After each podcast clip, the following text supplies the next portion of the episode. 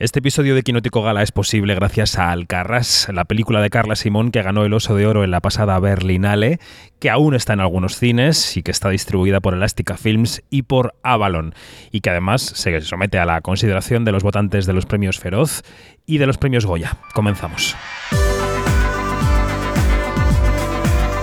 Quinótico Gala, el podcast de Quinótico sobre la temporada de premios con David Martos. quinótico.es. Nueva edición de Quinótico Gala, estos podcasts que nos quitan un poco la vida, sí, pero nos ayudan a dibujar la carrera de premios. Estamos nada, a unas horas de los premios Feroz. De hecho, tanto yo como Luis Fernández, Luis, ¿qué tal? Buenos días, ¿cómo estás? Eh, pues muerto de frío en Zaragoza, buenos días. Tanto Luis como yo estamos en Zaragoza, en distintos rincones del auditorio donde se van a celebrar los feroz. Se oirán de fondo preparativos, gente clavando cosas, todo está en marcha. Eh, entonces, a unas horas de los feroz, digo, seguimos repasando candidaturas a los Goya que también nos sirven para preparar los feroz. Eh, María Joarias, buenos días, ¿cómo estás? Hola, buenos días. Yo más calentita que vosotros, por lo que veo. ¿Por qué no has venido aquí de cóctel si eres socia de los feroz? Porque alguien tenía que currar. ¿Pero qué? ¿Pero qué? Vamos a ver, ¿pero qué?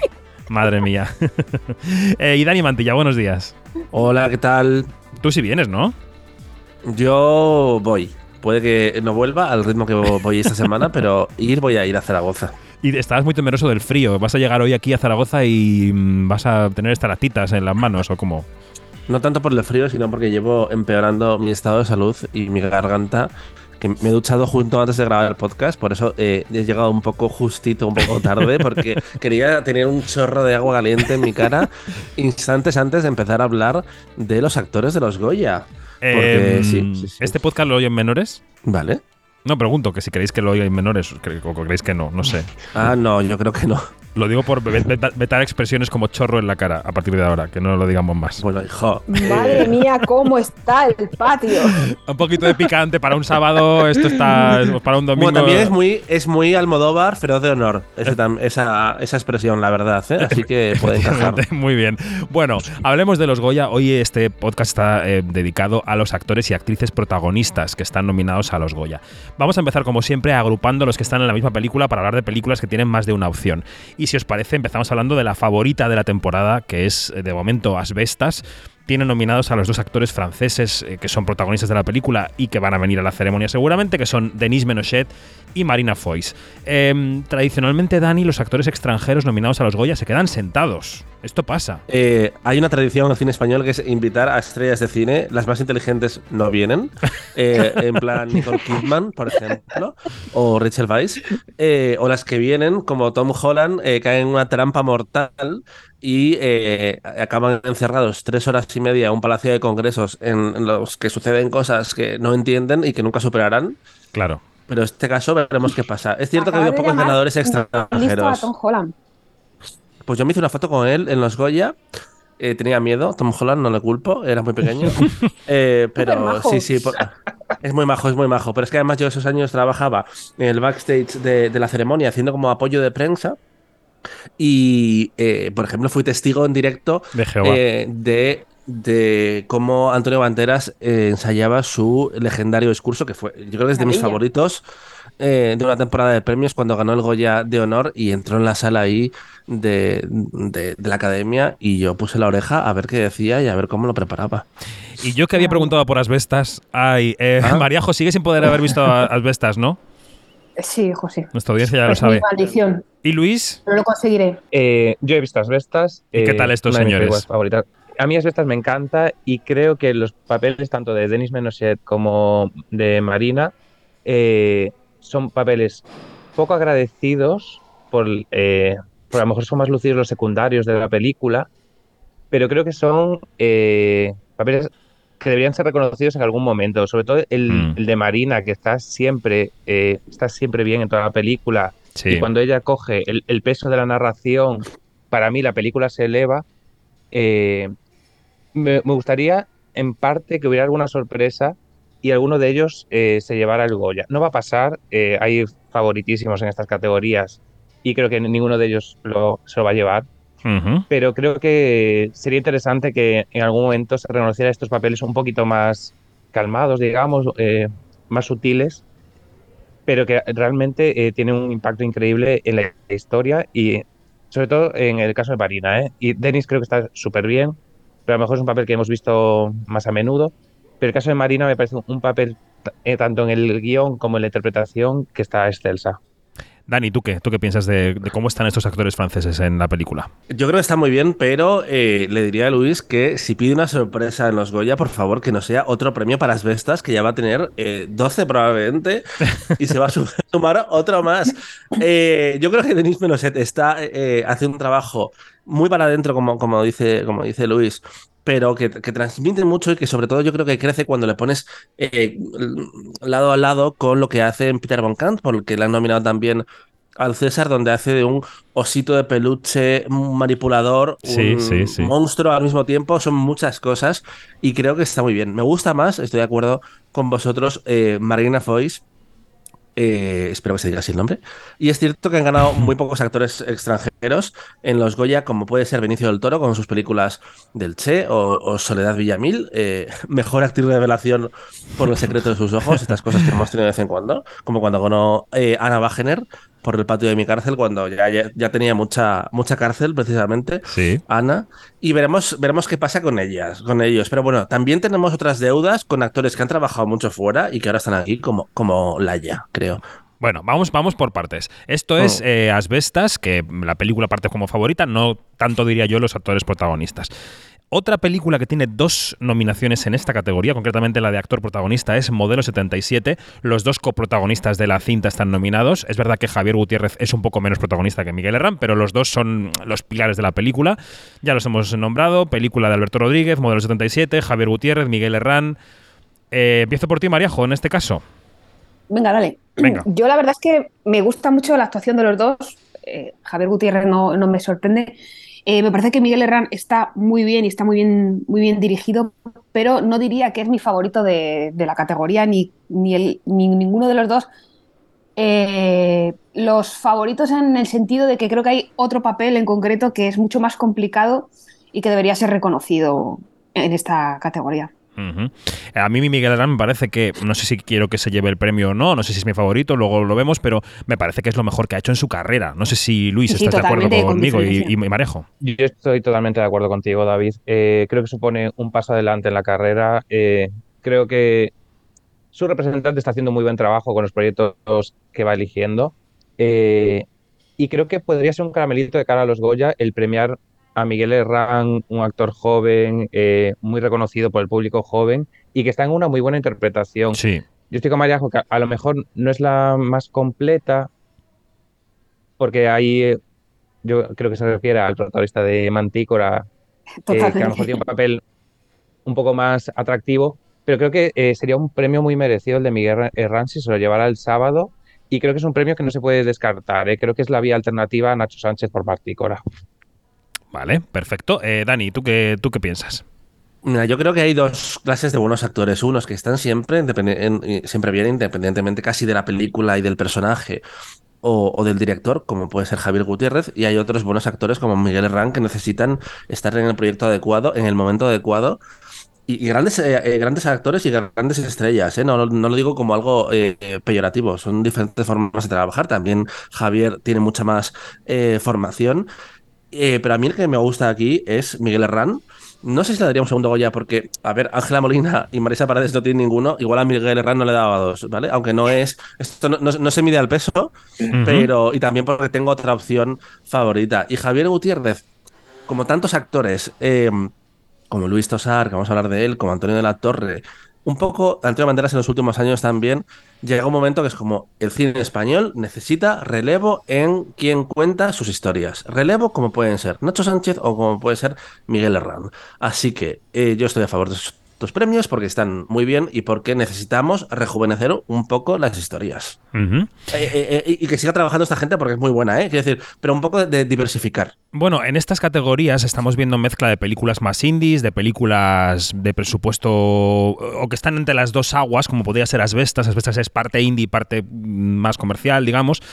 Y películas netamente comerciales como podría ser Modelo o como podría ser Los renglones torcidos de Dios, que tiene como nominada a su protagonista Bárbara Leni. Yo soy mm, barbarista de primera hora, es decir, a mí con el brazalete azul de Bárbara Leni me veis desde el año 2013 pero eh, yo creo que esta no es su mejor interpretación, pese a que se lo pelea como una jabata. Los renglones eh, pelea cada suspiro, cada transpiración de, de esa Alice Gould, que no sabemos si tiene la razón, si no, si está loca, si está cuerda. Lo pelea grandemente, pero creo que, que la película le va un poco a la contra. No sé qué pensáis vosotros de Bárbara Leni y de los renglones torcidos de Dios. ¿Quién quiere empezar? Yo creo que es lo mejor de la peli y aún así estoy de acuerdo contigo en que la película no va no va a favor de ella. Se hace demasiado alargada, demasiadas vueltas sobre, sobre lo mismo y le habría sentado mejor eh, meter un poco de la tijera en, el metraje. Pero es verdad que Bárbara defiende, defiende muy bien el papel, un papel que era complicado y ella rara vez está mal, pero quizá no sea una interpretación en comparación con otras de las candidatas que merezca algo ya esta vez. Mm, yo diría que para que fuera otra película tendría que ser otro director. Oriol Paulo marca sus películas con cómo es él, no Dani, que te voy a sentir.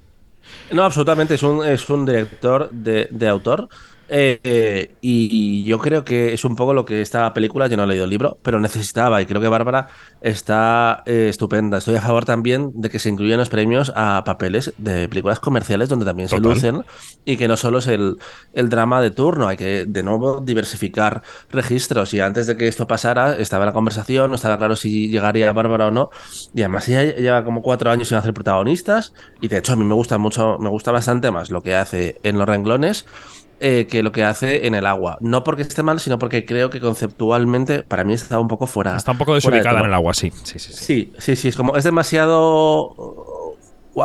Sí, no, demasiado. Bueno, me has entendido perfectamente. Demasiado estrella ya para participar en un proyecto así. Sí, sí, que no te crees que está ahí en el pueblo, en el bar, claramente. Claro, exacto. Hace, hace tiempo que Bárbara Lenin no pone una copa. Luis, ¿qué te parece, Bárbara? Eh, yo, yo, estoy un poco contigo y con Mariajo. Mm, mm, no me gustan los renglones torcidos de Dios. Creo que ella está bien, que ella lucha por sacarlo adelante. Pero yo desde que la veo con esa peluca rubia, yo estoy fuera en todo mm. momento. Hay una, una sensación. No es una peluca, Luis que me lo dijo Bárbara Areni. Solo hay como unas raicitas extras, pero es suyo. Pero, es que, ¿y qué es peor, Dani? Que pues, sea una pues peluca o que parezca una peluca. Eh, si le quitas, eh, si le quitas las pelucas al cine de Oriol Paulo o que parecen pelucas, eh, no, es, no, no, no, lo siento. Venga, Luis, sigue, sigue. Yo, yo parto de que hay un punto en la caracterización de ella, ya no en pelucas, en, esas raíces que a, mí me saca un poco ya de la, de la película. y creo que le, le lastra a ella en su interpretación. Y creo que a mí me encanta lo de que incluyan a gente, a, intérpretes por blockbusters. Eh, yo siempre he defendido eh, a, muerte la denominación de Sandra Bullock por Gravity, este tipo de, papeles. En el caso español suceden menos. Y me, gusta que esté presente, igual lo que representa Cerdita en sus nominaciones este año, por esa irrupción de otro tipo de cine. Me gusta mucho, pero creo que este a lo mejor no era, no era el caso adecuado, sobre todo cuando se ha quedado gente fuera que creo que hace papeles mucho más jugosos. Esa Ángela Molina de la Piedad, a mí me duele que no esté en, esta categoría. Y creo que Bárbara Leni no está tan bien en los renglones como para haber desplazado a una veterana como Ángela, que se deja la piel en esa interpretación. Bueno, vamos con otra actriz en otra película que también ha recibido críticas mixtas este año. Es Girasoles Silvestres, la película de Jaime Rosales, que tiene nominada Ana Castillo. Ana Castillo es una actriz que puede hacer lo que le dé la gana. En la película creo que, defiende un proyecto complicado y, sale airosa. Es mi percepción, pero tampoco sé si es la favorita para este año. Em, creo que María vio hace muy poco Los Girasoles. ¿Qué, ¿Qué te ha parecido? Pues que no quiero, ya sabes que a mí me gusta llevarte la contraria, pero me estoy asustando porque estoy demasiado de acuerdo contigo últimamente. Ella está bien en la película, pero yo creo que está bien, correcta, porque eh, sabe defender el, papel, pero no me parece que sea una actuación como para nominarla a un Goya. Luis. Mm, yo aquí voy a, discrepar. Creo que ella está muy, muy, muy bien. Creo, en este caso, le pasa un poco como a Bárbara, que la, la película de Lastra, el, el concepto de la película y el guion son complicados y hay un punto... La propia ideología de la película de Lastra, es decir, que la película es una eh, película eh, completamente descentrada del, siglo XXI, ¿no? O sea... Totalmente. Y sin embargo, creo que ella en, en cada escena eh, está muy, muy, muy bien. Está en el tono correcto y ella eleva la película por encima de lo que la película es. Entonces, yo creo que es, es un reconocimiento merecido a un muy buen trabajo por su parte. Que si la película la acompañara, sería una yo creo que sería una favorita a ganar si la película fuera un poquito más fuerte. Dani. No sé qué- Eh, pues yo creo que eh, le deberían de pagar un seguro privado para ir al quiropráctico durante dos años probablemente de cargar con el peso de la película de eh, Jaime Rosales y aparte se la podría nominar a Mejor Actriz Secundaria de los Goya por el papelón de aguantar la rueda de prensa en San Sebastián. Que eso también fue una buena interpretación por parte, por parte de Ana. Bueno, Que en me- Quinótico, en Quinótico, Dani, en la época anterior de Quinóticos, en el Quinótico podcast de Onda Cero, entrevisté a los tres juntos, a ellos, a ellos dos y a Oriol, ¿no? Y la entrevista, eh, escuchadla por ahí si la pilláis. sigue, Eh, sigue. Lo haré, lo, lo haré porque está bastante, bastante dentro de esa narrativa. Y creo que Ana está fantástica, que es una actriz que a veces, de nuevo, hay diferentes tipos de actores y, y hay estrellas que tú a veces ves haciendo personajes. Y creo que en ese sentido Ana Castillo en esta película está completamente despojada de sí misma. No ves la actriz, eh, sino que ves a la persona en una película que es bastante difícil. Y sí querría eh, reivindicar a Aureol Que creo que está fantástico, que creo que se equivocaron los Goya en nominar, proponerle como actor eh, protagonista. Sí que está un poco también acting con A mayúscula, de me, he empollado a un cani y lo voy a hacer así, pero creo que en ese sentido los feroz hemos estado eh, mejor tanto eh, votándole aquí como sobre todo en Incierta Gloria que estaba fantástico. Bueno, es que no tiene nada que ver, Dani, perdona que te lleve la contraria. En Incierta Gloria estaba fantástico, completamente de acuerdo contigo, pero aquí esa, esa A de acting hace que yo no quiera nominarlo. O sea, era un actor diciendo, veréis cómo me vais a nominar. Y mm, para mí es un no, siendo él un magnífico actor, ya te digo. O sea, yo creo que es un actor como la Copa de un Pino, pero aquí Mm. eh, mm, se hizo el batido, ¿no? En la batidora grande de por la mañana, ¿no? Se metió un poquito de cani de aquí, un poquito de allá, y entonces salió una fórmula y se la bebió y salió así. Mm, yo, para mí es un no. Estoy de acuerdo, estoy de acuerdo, pero yo estoy todavía en, mo- en modo se le debe por Incierta Gloria. En, plan, Se en le mi debe. cabeza es, es, es Incierta Gloria. En modo se le debe. Bueno, eh, antes de llegar a los favoritos, favoritísimos de las categorías, nos queda, por ejemplo, Luis Tosar en los márgenes. Yo sé que todavía aquí hay, no todos hemos visto los márgenes, pero yo creo que Luis Tosar, y voy a dar mi opinión antes que nadie porque me apetece, es, eh, ya lo dijimos, ¿no? Cuando hablamos de Cristian Checa, creo que esa dupla entre él y Cristian Checa es de lo mejor de la película, eh, que es una película que para mi gusto tiene agujeros, eh, que tiene una muy buena intención ideológica, pero que al final, como historia, se acaba quedando un poco débil, y creo que Luis Tosar le aporta su solidez a este personaje que cuando aparece en el Cristian Checa son como un puntal, ¿no? Son como un manantial de agua fresca en la película. Venga, Dani, ya que estabas tú, sigo contigo. Luis Tosar. Yo, yo creo que Luso eh, Tosar es un grandísimo actor que está un poco acomodado en, en los eh, papeles que, que escoge y cómo los escoge, Mm. pero creo que es absolutamente el foco de luz de esta película, el verdadero protagonista, porque yo no estoy eh, en contra, por ejemplo, de que Penélope le hayan propuesto como secundaria, porque para mí lo es en, en la historia. Sí, sí. Y, y efectivamente su relación con Cristian Checa eh, es como lo que está más lleno de vida y lo que parece más fuera de el mensaje que quiere lanzar Juan Diego Boto, que me parece eh, muy importante, pero que a veces se choca con lo cinematográfico. Y en ese sentido creo que Luis Tosar ancla la película. Luis Tosar tiene muchas nominaciones también, tiene, tiene muchos Goyas, Y ya. pero, pero no, me, no me parece injusto, no me parece injusto que esté, porque realmente es una buena interpretación. Luis. Yo soy el que no ha visto los márgenes. eh, Ah, pensaba, de esta pensaba que era. Mariajo. No, esta sí la he visto. Perdón, perdón, perdón. Pues nada, Luis, siguiente. Next. Eh, Mariajo, Mariajo. Pues yo estoy un poco de acuerdo con vosotros. Yo creo que Luis Tosar sostiene la película. De hecho, cuando aparece él es la película que quiero ver. Lo que me interesa es Claro. la, la relación con su hijastro y esa carrera contra el tiempo que mantiene continuamente de, del querer estar en todos sitios, de correr a todos sitios y llegar tarde todo el rato. Que yo creo que es un poco también, más allá de lo que trata de contar la película de mejor o, peor manera, creo que es un poco en la vorágine en la que estamos todos hoy en día, el ir corriendo a todos sitios y llegar tarde siempre. Y creo que Tosar tiene un oficio y un, un estar que, que es lo mejor de la película con, con diferencia. Dani. Yo quería añadir una cosa sobre e- ese tipo de historias que estabas hablando. Estoy eh, ganando tiempo mientras busco el título de la película. Y quiero recomendar una eh, francesa que vi en Venecia el año pasado, que me parece fantástica, que está la actriz nominada este año a los César, y se llama A Tiempo Completo.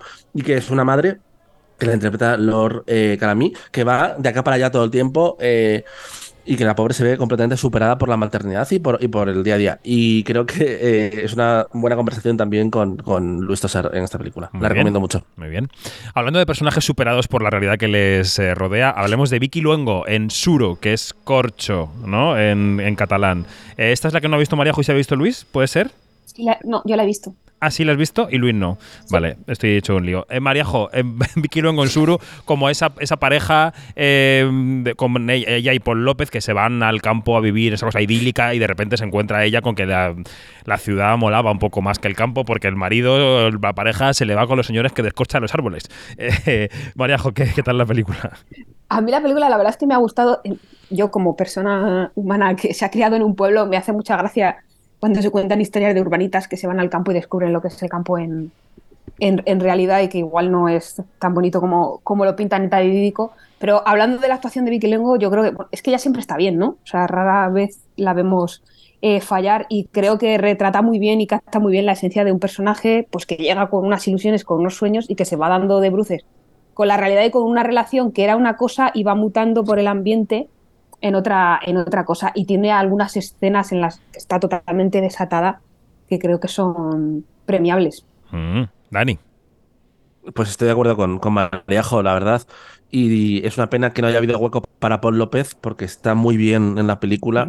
Eso es uno de esos actores de carácter que por fin ha tenido una oportunidad como protagonista. Ganó el Gaudí, por lo menos. Pero a esto me refiero un poco también con el relevo de, lo- de los actores, que hay que dejar paso para eh, mm, diversificar más nuestras historias. Y Vicky, es que es, eh, es eso, siempre está, siempre está muy bien.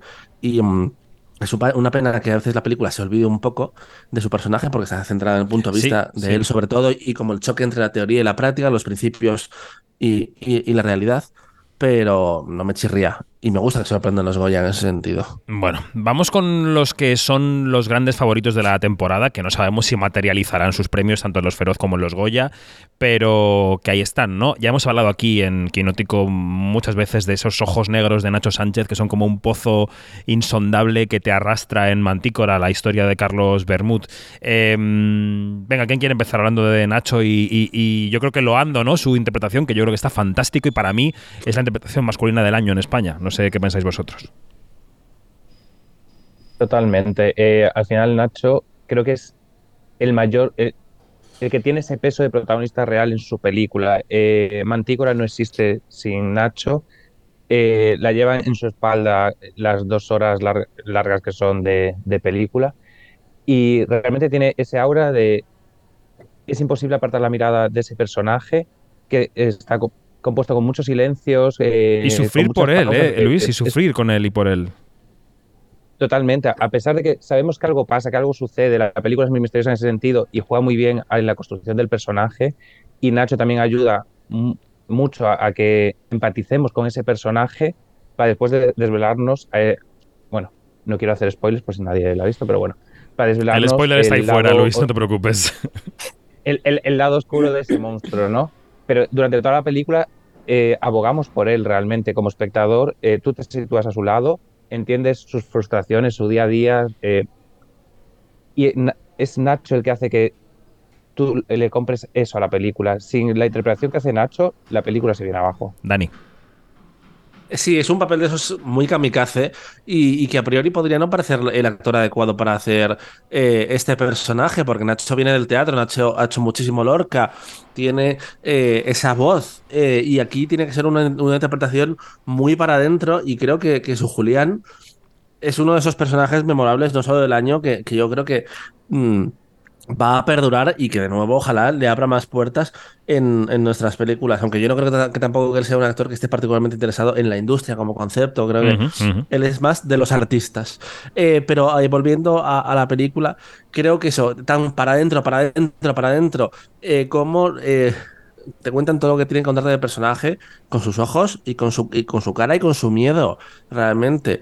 Y, y creo que, que es impresionante. En el artículo de la previa de Los Feroz me he venido un poco arriba y he dicho que no premiarle directamente sería un error, que es un poco presentuoso por, una- por, por- por mi parte. Enmendarle la plana a la gente. Que- no, no, que mi opinión es como, no, no, es que sería una cagada, chicos. No sabéis lo que votáis, pero, pero sí creo que sería un error, la verdad. Y que, y que además recordemos que eh, Eduardo Fernández ganó el Goya hace 20 años con Fausto 5.0, que era una película que no estaba en el resto de, de categorías de la Fura de los Faust, y al final nos dio a una superestrella y un actor de carácter y un actor protagonista que hay que mm, reconocer estos trabajos, aunque no estén en la película de turno.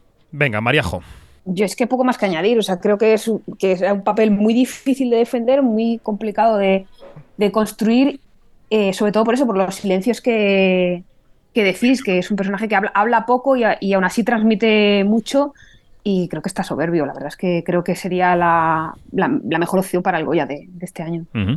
Y ya me quedo contigo para hablar Es que- de la última actriz. Perdón, perdón, Luis, rápido, es que tenemos poco tiempo, Luis, dale. Sí, sí, na- nada, perdona, quiero añadir que es que además es una interpretación muy física, hay una tensión en su cuerpo todo el rato, toda la película, que eh, es in- increíble cuando te fijas en los detalles de cómo se mueve, cómo se, eh, se expresa físicamente, no es una cuestión simplemente de cómo eh, pronuncia ese guion, que lo hace magníficamente, sino es una eh, interpretación mueve incluso o no física, súper sutil, pero hay una tensión, un- me parece increíble lo que hace Nacho este año, la verdad. Aunque la película para a mí no me convence, pero creo que él es eh, indiscutible. Bueno, eso que nos queda, la última actriz, que es Laia Costa, protagonista de Cinco Lobitos, que también ha sido muy loada en esa película de eh, Lauda Ruiz de Azúa. Vamos rápido con una última ronda. Mariajo. Yo siendo muy fan y estando muy a favor de Vicky Luengo, creo que no hay discusión que Laia Costa eh, sería una la mejor es la mejor candidata y creo que debería llevárselo ella porque el- la construcción que hace del personaje y cómo lo plasma todo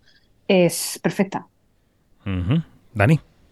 Aunque es un mérito compartido, eh, Laia Costa es la, la autora de las dos escenas con las que más ganas Sí, me han dado sí. de meterme bajo una manta este año, que es su última conversación con su padre, su última conversación con su madre. Y además, eh, han pasado muchos años desde esa revelación absoluta con Victoria. Nunca hemos- hemos sabido aprovecharla.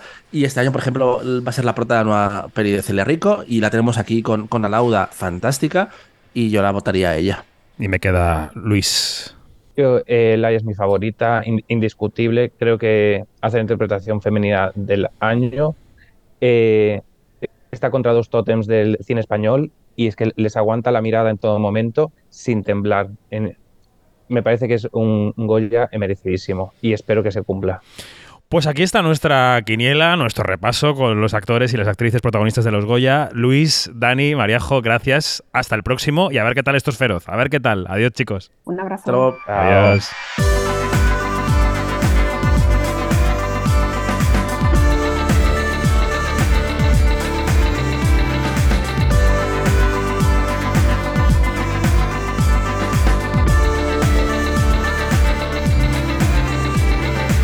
Todo más información en nuestra página web, quinótico.es, primera con K, segunda con C, y en nuestras redes sociales donde también somos Quinótico. Todos los podcasts los podéis encontrar en Spotify, en Evox, en nuestra web por supuesto, y en Apple Podcast. Hasta la próxima, adiós.